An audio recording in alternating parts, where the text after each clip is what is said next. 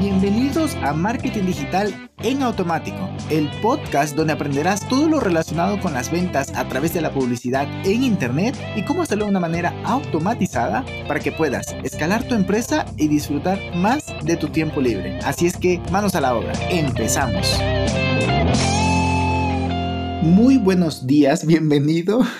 Si, sabes de qué me río es porque escuchaste el podcast anterior, lo cual me llena de mucha alegría y pues no me queda más que agradecerte profundamente por estar aquí. Pues una vez dicho eso, vamos a empezar este lunes con este podcast que creo que te va a ayudar muchísimo a entender, porque estos días, estos, no sé, últimos 45 días me he estado enfocando muchísimo en esto para mejorar mucho más el servicio que le damos a nuestros clientes. El, qué sé yo, el diseño, el, incluso el UX, eh, qué sé yo, el, el Customer Journey, un montón de cositas para que la experiencia del usuario, que es justamente lo que vamos a hablar ahorita, vaya cada vez mejor y eso nos ayude a convertir más. Así es que, sin más preámbulos, vamos directamente. ¿Qué es el Customer Journey? El Customer Journey es bueno, un montón de acciones que incluye incluso desde la percepción del cliente sobre el producto, sobre el servicio, incluso, ya te digo, sobre la marca en general, ya que debemos de tener muy claro que sin audiencia, sin seguidores y compradores, un negocio no va a prosperar. A ver, esto más que todo, eso de seguidores está enfocado a negocios em, digitales, pero también aplica, también aplica cada vez más a negocios offline, estéticas, em, gimnasios y demás, también aplica, por lo cual debemos tenerlo muy en cuenta.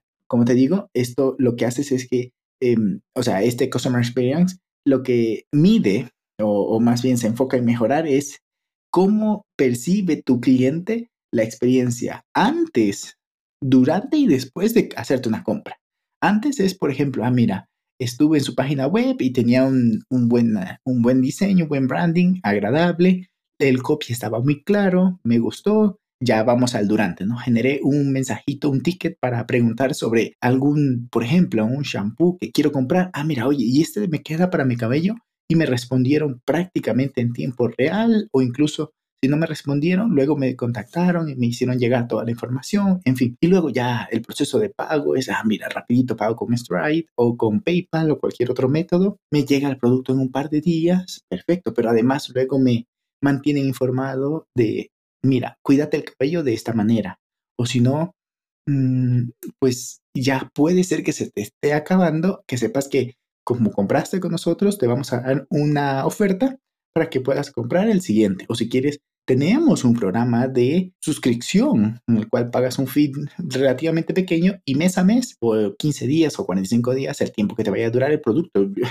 Yo me inventé el de shampoo, pero puede ser cualquier otro entonces te va a ir llegando. Eh, el, asunto es que la experiencia sea única, básicamente, que digas, wow, ellos sí que han pensado en mí, en hacerme vivir una experiencia fenomenal, inolvidable, sería la mejor palabra. Por lo cual, debe ser el mensaje claro, el producto debe estar muy bien definido para qué público es el que está enfocado para solucionarle su problema al final del día, ¿no? El proceso de venta fácil, ya más o menos te estaba hablando de que el checkout debe ser fácil tanto en mobile como en desktop, de, ejecutar, la tarjeta se debe poner muy bien, tu dirección, si es algo de shipping, también que te quede claro allí. Incluso si vas a regalar algún cupón para shipping gratuito o algún monto en específico para que el, el envío, el envío del shipping, el envío te salga gratuito, la comunicación en redes sociales, la experiencia después de la compra. E incluso si estamos hablando de un negocio offline, el olor va a ser importantísimo.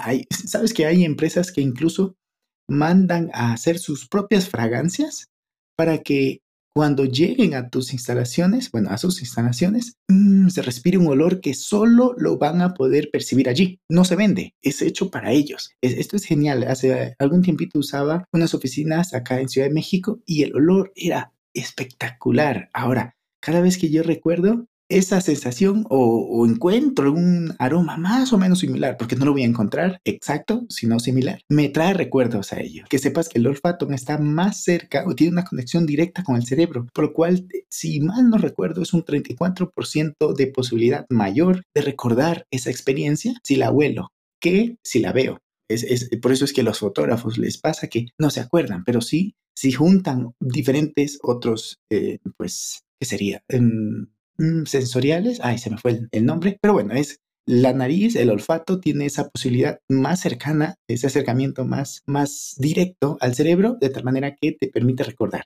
Por lo que si tú tienes eso también en, tu, difícil será, al menos de momento, poner un, un, una fragancia en un e-commerce, pero sí en una tienda offline. Y por último es la atención al cliente. Debe ser de primera, tanto por redes sociales, por comentarios, por WhatsApp Business o WhatsApp normal, no, no hace falta, o en persona, ¿no? Debe ser increíble. Y con eso, bueno, hay muchas cosas más, pero con eso te he compartido todo lo positivo que tiene el tener en cuenta que el Customer Experience debe ser una prioridad en tu negocio. ¿Por qué? Porque con eso vas a tener mejores ventas, clientes más fieles, clientes que te recomienden. Pero el día miércoles vamos a hablar de cómo mejorar el Customer Experience. ¿Para qué? Para que tus clientes te compren más. O sea, ya vamos a entrar más en detalle. Así es que no te lo pierdas. Suscríbete a este podcast y compártelo con algún amigo, emprendedor o empresario que creas que le viene bien este tipo de información.